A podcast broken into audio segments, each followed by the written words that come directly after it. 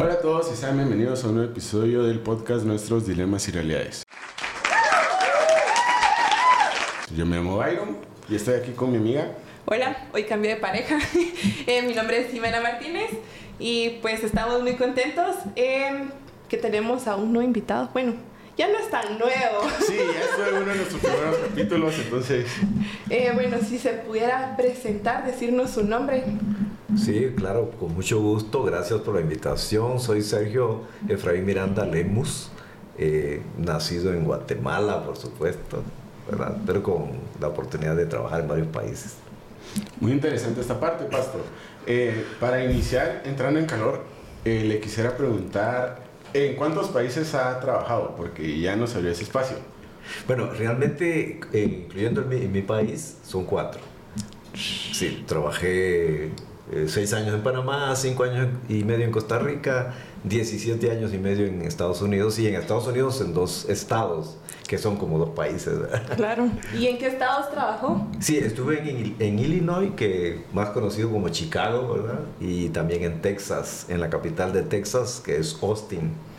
Bueno, yo no sé si no solo yo me hago la pregunta o los que nos están viendo y escuchando también se hacen la pregunta, pero ¿cómo un pastor guatemalteco puede llegar a trabajar en los Estados Unidos? Interesante, resultó la oportunidad y mi esposa y yo siempre tuvimos el concepto de que somos misioneros y si teníamos una invitación en nuestras manos, pues nunca íbamos a decir que no, no importara dónde fuera. Y así fue como fui a trabajar inclusive al Petén. ¿eh?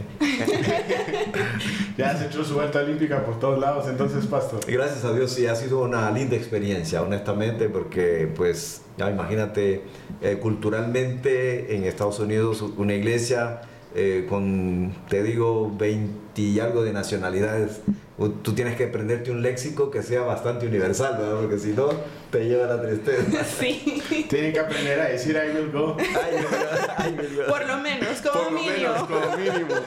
Así es, claro. Muy Bueno. bien, eh, este, solo antes de iniciar con las preguntas, quiero invitar a nuestro público a que si no se ha suscrito hasta este momento, lo pueda hacer, que pueda activar la campanita de notificaciones y que nos comente si en algún momento se ha interesado por esta parte de los ministerios de Dios, porque creo que es una parte importante. Se vale. Se vale.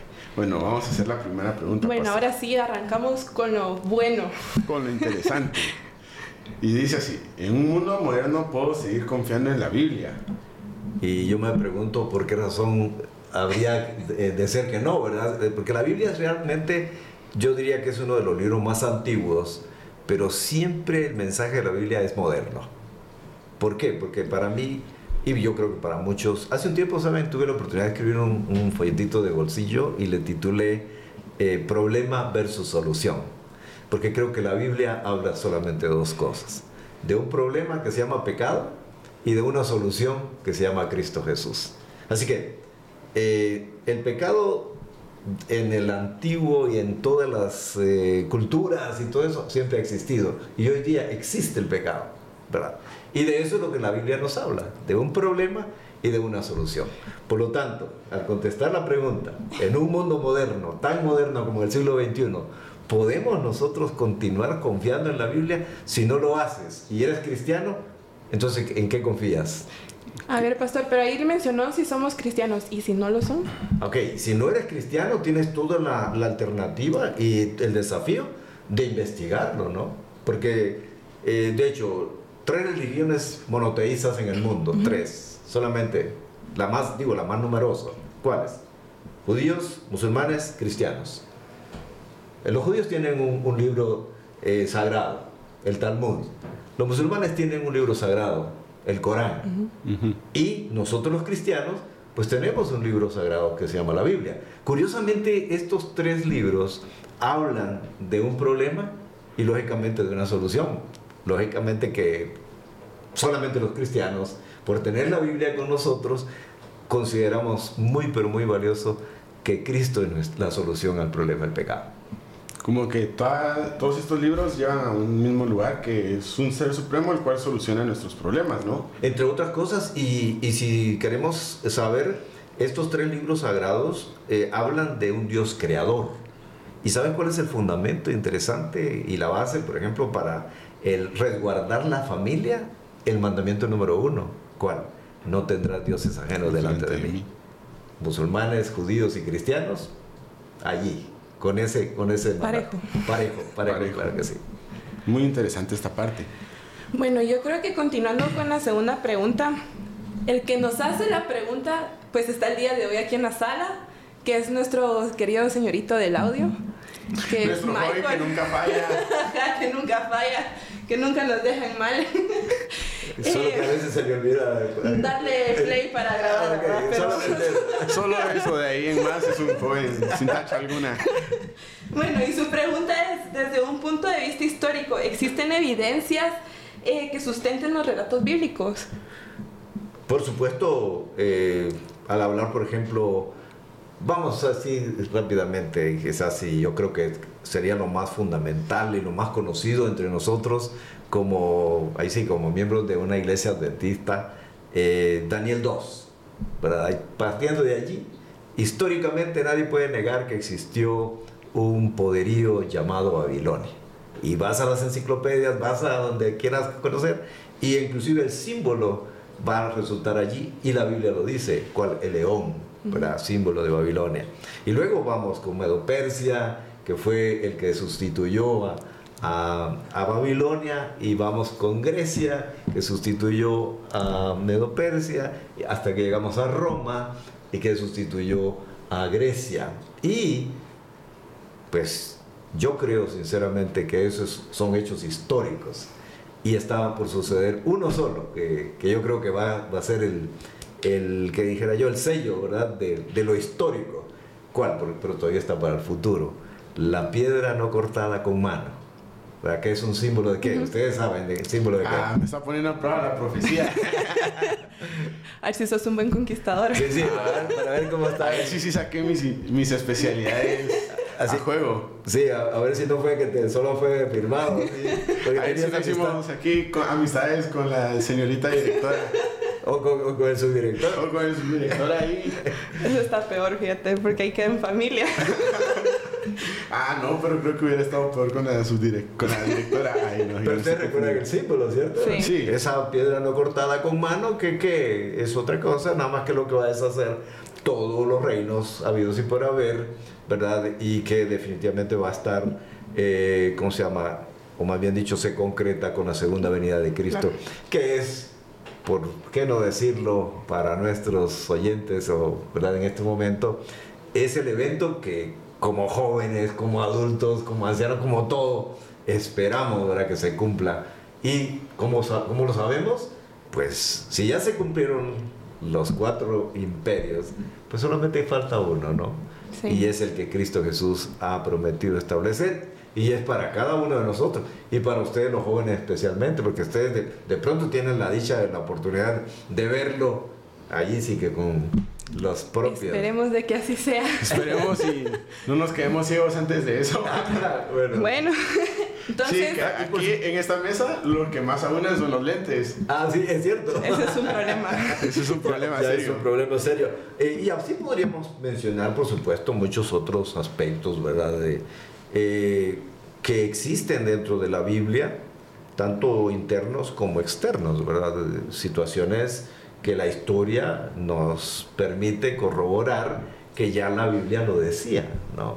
Que ya la Biblia lo había dicho por 900 años antes, o bueno, imagínate eh, cuando fue escrito que Babilonia iba a ser sustituida por otros imperios, pues desde el año 600 antes de Cristo, 600 y algo antes de Cristo, ¿no? Entonces, para mí, esos eventos corroboran que la Biblia sigue siendo confiable. Muy interesante esa parte. Bueno, vamos con la siguiente pregunta. Entonces, solo reafirmando, ah. Michael, si hay eventos históricos en la Biblia. Solo para que lo vayas apuntando ahí en tu libretita. Bueno, ahora sí, continuando, nuestra tercera pregunta la hace nuestro amigo Jorge Espina y dice así. Como cristianos, ¿cómo podemos debatir la teoría de la evolución bíblicamente? uh, y eso está difícil. Sí, porque creo que mínimo en mi caso yo crecí en un colegio que no era adventista. Y creo que también en los colegios adventistas como que hay un punto en el que se tiene que ver la teoría de la evolución. Yo creo que sí, pero y yo tal vez no me lo llegué a topar tanto en el colegio, sino que me lo llegué a topar en la universidad. Ya con las clases de que ciencias de la vida, que biología, que no sé qué, y así, ¿verdad? Eh, pues se miraba un montón lo que era lo de la teoría de la evolución y al principio como que sí me chocó eh, esa parte dije, no, ¿cómo voy a poner en, ahí mis principios a juego y escribir, no, que la, teoría de la evolución empezó así, así, así, mientras que yo sé que no es cierto, ¿verdad? Claro. Y eso por mencionar una teoría, ¿verdad? Pero que hoy día eh, teorías existen un montón, un montón, una infinidad. Y lo peor del caso es que todas están en contra de la palabra de Dios. Y no se olviden que esa es una estrategia totalmente de, de Satanás, ¿no? Lo que Satanás puso en duda eh, desde el principio con sus mentiras fue la palabra de Dios, ¿verdad? Y la Biblia ha sido objeto de, de ahí sí que, de grandes, que digo yo, eh, catástrofes, voy a decir, incluyendo, eh, ustedes recuerdan en la Revolución Francesa, ¿verdad? Que se intentó desaparecer todas las Biblias, y bueno, y lo hicieron, quemaron todos los libros religiosos que había cristianos, y lo paradójico es que en ese lugar se construyó la imprenta que produjo tantas Biblias como las que tenemos hoy día, ¿no? Así que, pero ¿cómo bíblicamente se puede? Bueno, definitivamente eh, necesitamos tanta fe, pienso yo, para creer en la creación, como fe necesitaríamos para creer en la evolución. Pero la evolución no, no es más que una teoría, ¿verdad? Que inclusive eh, hoy día ya se habla hasta de cuatro evoluciones, ¿verdad? Teísta, la naturalista, la yo no sé qué otras por allí. Eh, ¿Por qué? Porque eh, surgen ramas, ¿no? De, y ellos mismos se le van a convencer. Exacto. Ahora, y parte de, de, de, algo, pues, ¿verdad? Para que haya vida de una célula que tenía vida, ¿verdad? Porque no fue ni siquiera por la casualidad en el caso de, de la teoría de Darwin, ¿verdad? Eh, sino que fue el desarrollo y no sé qué, el mono y que finalmente salimos nosotros, que algunos tengamos caras de monos, bueno, eso no quiere decir... Eso ya no es nuestra culpa. Ya no es nuestra culpa. Ahí sí ya no fue problema nuestro. Eh, pero sí habría muchas maneras, eh, pienso, pero específicamente considerar pues que las teorías humanas, si, no, si no soportan, pienso, el colador de la Biblia, pues tenemos que desecharla, ¿no? Eh, pero resultaría un poco difícil quizás eh, así de primas a primeras en dos, tres minutos poder decir, mira, eh, pues de esta manera, de esta manera. Yo creo que con solo que sepamos que Dios creó el primero, segundo, tercero, cuarto, quinto, sexto y el séptimo día, ya eso es un aspecto con el cual se puede perfectamente rebatir una evolución ¿verdad? una teoría de evolución. ¿Por qué? Porque hubo una creación así, instantánea, ¿verdad? No una evolución de, en periodo de tiempo. ¿Y cómo lo sabemos, cómo lo creemos? Pues gracias a la Biblia. Entonces, con el Génesis podemos refutar la teoría de la evolución. Yo pienso que sí, pero lógicamente eh, aquí estamos hablando nada más y dando pincelazos de algunas cosas. Pero, vagamente. Pero eh, la, el argumento, pienso, más palpable que tenemos eh, y alguien que más nos está escuchando podría decir, ay, ¿por qué no dijo tal cosa? ¿verdad? Y, y, probablemente todos nuestros oyentes podrían tener un punto que podríamos resaltar aquí, pero para mí lo más importante sería eso, eh, quedarnos con lo interno de la Biblia, que por cierto, la Biblia, fíjense ustedes, no intenta demostrar la existencia de Dios, la da por sentado. En el principio creó los cielos y la tierra, así comienza, ¿no? Eh, en matemática le llaman eso axioma, ¿verdad? Lo que no necesita ser demostrado, algo así creo que se llama. los dos ingenieros recalculando, recalculando. Eh, pensando qué materia okay, allí los, los, ingenieros que están escuchando aquí, eh, creo que eso, eh, ese es, una, es un elemento de, de matemática, dice que el principio pues, de, la, de una axioma es que no necesita ser demostrado. Vamos a decir, si, si hablábamos matemáticamente y usáramos el, el, el asunto de, del principio de la matemática, la Biblia no intenta por nada del mundo demostrar la existencia de Dios. Simplemente lo da por sentado. Dios existe, Dios crió y nosotros por la fe creemos en eso. Bueno, eh, y la siguiente pregunta Eh, tratándole de contestar un poco puntual, yo creo que esta tal vez no las hemos hecho como que más de alguna vez entre los jóvenes, la verdad. Hay un momento en lo que vamos creciendo y nos vamos formando más dentro de la parte espiritual. Y por cierto, viene de parte de nuestra querida amiga española, por allá perdida. Del otro lado del charco. nuestra querida amiga Ross Miranda, y es em, si la Biblia aún nos puede seguir dando consejos con respecto a lo que son eh, los tatuajes, las joyas, el baile. Sí, yo, yo creo que sí. De hecho, Levíticos no, no ha cambiado ni va a cambiar. Levíticos 19, 28 dice textualmente en algunas versiones, no tatuajes, ¿no? Porque eh, está en contra de la salud en algún momento dado y está en contra del principio que nuestro cuerpo es templo del Espíritu Santo y que hemos de cuidarlo como templo del Espíritu Santo, ¿verdad? Eh, entonces hay, hay, una serie de principios eh, de salud, ¿verdad? Que son propiamente de salud, que cada uno de nosotros somos los que elegimos, ¿verdad? De qué manera eh, cuidamos de nuestra salud. allí sí que está comprobado científicamente que hay carnes en, mencionadas en Levítico, por ejemplo, que Dios prohibió y dijo, no, de esto no lo coman. ¿Por qué? Porque científicamente es, eh, ¿cómo se llama? No es saludable para nuestro cuerpo. Vaya, comenzando por eso. Y, luego, eh, pues, una, una, serie de consejos, ¿verdad? Eh, ¿Por qué evitar? ¿Por qué ser abstemios? ¿Verdad? De, del alcohol o de las drogas o de las cosas esas. Porque está comprobado, y ahí sí que psicológicamente quizá, que una persona que se somete a una adicción está huyéndole a algo. Mm. ¿verdad? A algo le está huyendo, especialmente a algún dolor emocional. Una persona que, que trata de llamar la atención poniéndose toda la cantidad de tatuajes, yo digo, bueno, eh, no vaya a El Salvador, ¿verdad? Porque si, si va a El Salvador lo van a poner preso. Eh, a veces pienso, por ejemplo, tan, tan famoso Messi, ¿verdad? Pero mm. con una ensarta de, de, tatuajes que no, no tardará que muchos de esos... La pierna.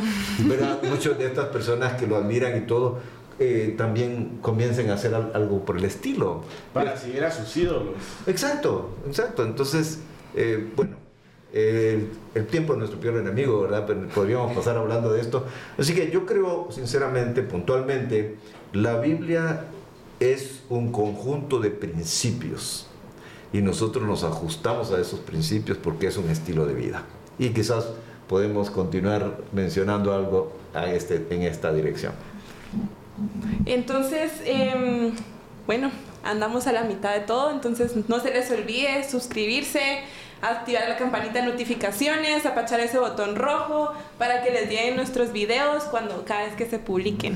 Y seguirnos en todas nuestras redes sociales que ahí también estamos avisando cada vez que subimos un nuevo video. Mm, la Biblia pues nos da múltiples consejos con lo que son los tatuajes, las joyas, eh, pues ahí el baile, cha cha cha un poco.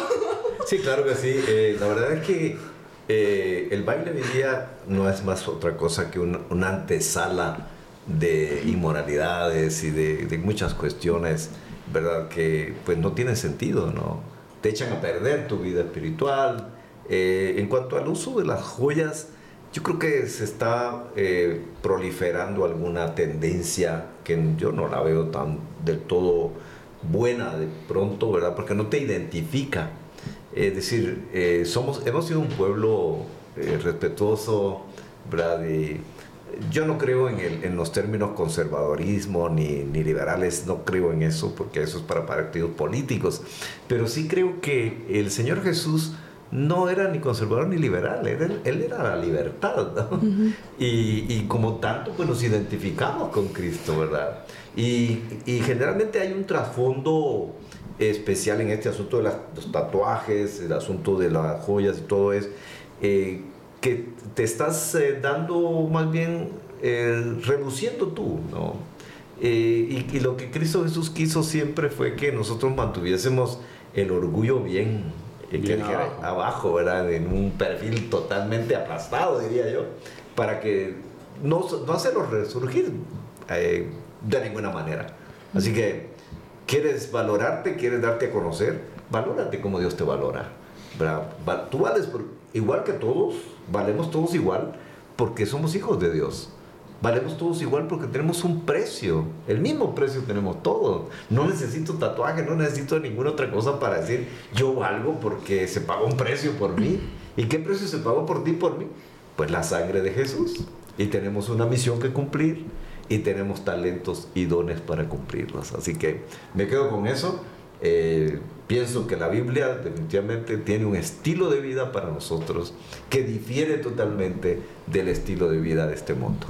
Muchísimas gracias, Pastor. Vamos a continuar con la siguiente pregunta. Esta es anónima y dice así, desde un punto de vista actual, la Biblia es machista. Uy. bueno, interesante, ¿verdad? En el contexto de lo, que, de lo que vivimos, de las culturas que escuchamos, ah, se habla de mucho machismo, ¿verdad? Hoy día eh, en diferentes culturas, en algunas culturas de Medio Oriente mucho más en fuerte que, que bueno, y sin irnos tan lejos, pues todavía aquí en Guate, en ciertas partes, pues vemos esa, ideología. Ahora, al, hablar, sí, al hablar de Biblia, eh, el hecho, digamos, de que la mayor cantidad de escritores de la Biblia sean hombres, ¿verdad? Y recuérdense que en, hay que considerar la época en que se escribió, ¿verdad? El, el contexto en el que se escribió, eh, a quiénes se les escribió, pues todas esas cuestiones juegan un papel importantísimo. Ahora, eh, desde el punto de vista de Dios, Dios yo creo que considera tan importante al hombre como a la mujer. De hecho, la Biblia misma dice que nos hizo tanto al hombre como a la mujer a su imagen, a su semejanza, ¿verdad? Ahora, lo que sí yo recalcaría en esta pregunta es la actitud de Cristo Jesús, ¿verdad? Con respecto a valorar la mujer como al Dios la Porque nunca la minimizó. Nunca. Más bien se identificó como con las mujeres. De hecho, la, una, yo diría que una de las más grandes revelaciones que Jesús hizo de sí mismo, se lo hizo a una mujer, a la samaritana. El trato que Jesús le dio a la muchacha que llevaron arrastrada prácticamente para que él ordenara que la apedrearan. María Magdalena. Exacto, eso es lo que vale no, hoy día para considerar que de ninguna manera la Biblia tiene alguna tendencia machista. Para mí no. ¿Por qué? Porque Cristo Jesús nos dio tanta libertad a los hombres como a las mujeres ahí en la cruz del Calvario. Muchísimas gracias. Creo que más claro no puede quedar. Sí. Sí. Bueno, y continuando con la siguiente pregunta, pues esto va a ser nuestro querido y amigo famoso, el, chino, fresa. Pero para los que no saben quién es el chino fresa de David Juan, eh, y él nos preguntaba de qué forma los jóvenes nos podemos interesarnos más por estudiar la Biblia hoy en día, porque pues la verdad, por lo menos a mí, a veces sí me cuesta. Sí, ahora, eh, no, ustedes no me dejarán mentir que lo que se necesita es una disciplina, ¿verdad? Sí. sí. Eh, como todo. sí, como todo. Yo me recuerdo hace un tiempo escuché el testimonio de una, una, hermana que llegó a mi iglesia y nos contaba cómo ella en los conquistadores, en los guías mayores y todo eso, se aprendía tantos versículos de memoria, ¿verdad? Y que se los aprendió todos prácticamente. Y en la sociedad de jóvenes ella era la más eh, seleccionada. Vente con nosotros para ganar, digamos, en aquellos concursos que se hacen de ver quién sabía más. Y hasta que un día dice, desperté y me di cuenta, dijo, dijo ella, eh, yo sabía tantos versículos de, memoria, pero yo no conocía a Dios. Entonces dice, me propuse a partir de ese momento de intentar estudiar la Biblia, pero con el propósito de conocer más a Dios. Entonces, yo, para contestar esta pregunta, yo diría que el interés más grande que deberías tener como joven, como, bueno, ahí sí que, eh, en este momento especialmente, va a haber tiempo para todo pero tú tienes que poner dentro de tu tiempo y por eso decía, recuerden lo que les dije del principio, tú pusiste a Dios en primer lugar en tu vida, lo vas a poner en primer lugar en tu tiempo, ¿verdad? Y allí es donde te vas a alimentar. Eh, por ejemplo, hoy día, pues qué lindo sería, ¿verdad? Tener grupos de jóvenes para estudiar, ¿verdad? Estudiar y a profundidad.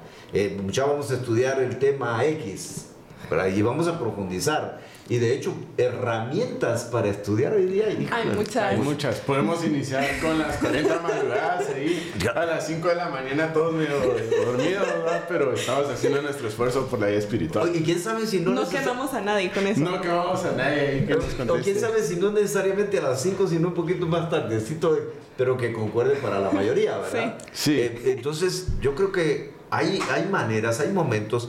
De hecho, ¿cómo comenzó el movimiento juvenil eh, adventista? Pues así, d- dos individuos que se les prendió la, la El chispa. coco, diríamos.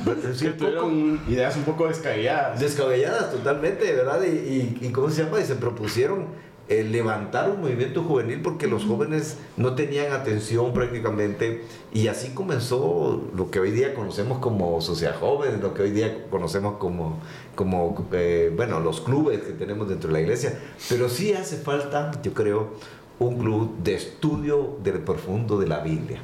Y contamos con todo el apoyo del mundo del Espíritu Santo para hacerlo, ¿verdad? Así que, ¿cómo? eh, la pregunta es, dice, ¿de qué forma los jóvenes nos podemos interesar más por estudiar la Biblia? Comencemos estudiando la lección de escuela sabática, por ejemplo, ¿verdad? Y ya con eso creo que vamos a fortalecer y vamos a crear un hábito. Hay, eh, ¿cuántos? Cuatro hábitos que yo creo que si queremos encontrarnos cristianos cuando Jesús venga, hemos de practicar esos cuatro hábitos. Entonces anótenlos. Sí, sí, por favor. Anótenlos. La recetita mágica para ser un cristiano. Sí, real, hoy, mañana y siempre. No, mejor dicho, escríbanos todos sus comentarios acerca sobre qué aprendieron y si se les quedaron estos cuatro Hábitos. pasos, hábitos. Hábitos, son Los hábitos. cuatro hábitos. ¿Qué, qué es, qué es un hábito? Hábito que es algo que tú te grabas Algo y que lo uno haces. crea. Ya, ya lo, lo haces por naturaleza, por, bueno, todo. ¿verdad? ¿Cuál sería? Número uno, estudiar la Biblia. Número dos, orar. Número tres, testificar. Y número cuatro, dar. Si tú practicas esos cuatro hábitos, yo creo que vas a ser estimulado permanentemente a como joven a interesarte permanentemente por estudiar la Biblia, por encontrar, recuérdate, le vas a poner propósito a tu estudio, ¿cuál? Conocer a Dios. Y de hecho, el versículo de San Juan 17.3 dice, oh, sí, esta pero es la vida eterna, que te conozcan a ti, el único Dios verdadero, y a Jesucristo, a quien has enviado. Y además el Salmo 119, 105, ustedes se lo saben, lámpara es que... A mis pies, mis pies tu, palabra y ilumina mi camino. ¿Verdad que se lo saben de memoria ustedes? Ah, claro. Qué bárbaros. Entonces, a ponerlo en práctica, pues, ¿verdad? Así que, Entonces sería estudiar, la Biblia, ¿verdad? ajá, dar Ajá. Y cuáles serán nosotros dos. Ay, ay, ay. No, no, no. Que lo repita el pastor, porque Espera, si no espera, lo vamos a espera, decir mal. espera. Ahorita me estoy sintiendo fortalecido porque jóvenes de, 20 de apenas ni 18 años se les olvidan las cosas y yo afligido porque más de 60 y se me olvida de así las cosas. no, pero es repito que- los cuatro hábitos. Repita, Estudiar la Biblia, Ajá. orar sin cesar, testificar y dar. Recuérdate que somos cartas leídas ante la gente, ¿no? Y aunque tú no lo creas, cuando sales de aquí de tu casa, es, de allí hay gente que te está viendo. Y gente que te está, está sospechando de que tú eres alguien, no eres alguien diferente. No. Y cuanto más conozcas la Biblia, cuanto, vas, cuanto más vas a conocer de Dios y de Cristo Jesús. ¿verdad? Así que, ¿cuánto- ¿cuáles son los cuatro hábitos? A ver, muchachos, muchachos. Estudiar la Biblia. Ajá. Orar sin cesar. Ajá. eh, Testificar y dar. Ahí está. Esos cuatro hábitos y serás cristiano y te encontrarás cristiano cuando Jesús venga. Bueno, yo creo que el tiempo nos va premiando un poco y para ir cerrando, ¿cuál sería la última pregunta, Dairo? Bueno, esta nos la hace nuestro amigo Andrés Castillo y dice así: Hoy en día, ¿en dónde, cómo puedo ver la importancia de la vida, de la Biblia en la vida de las personas? La importancia de la vida, de la Biblia en la vida de las personas. Sí, Híjole, qué interesante. ¿Qué, qué será lo que quiera, querrá ver mi querido Andrés? Andrés.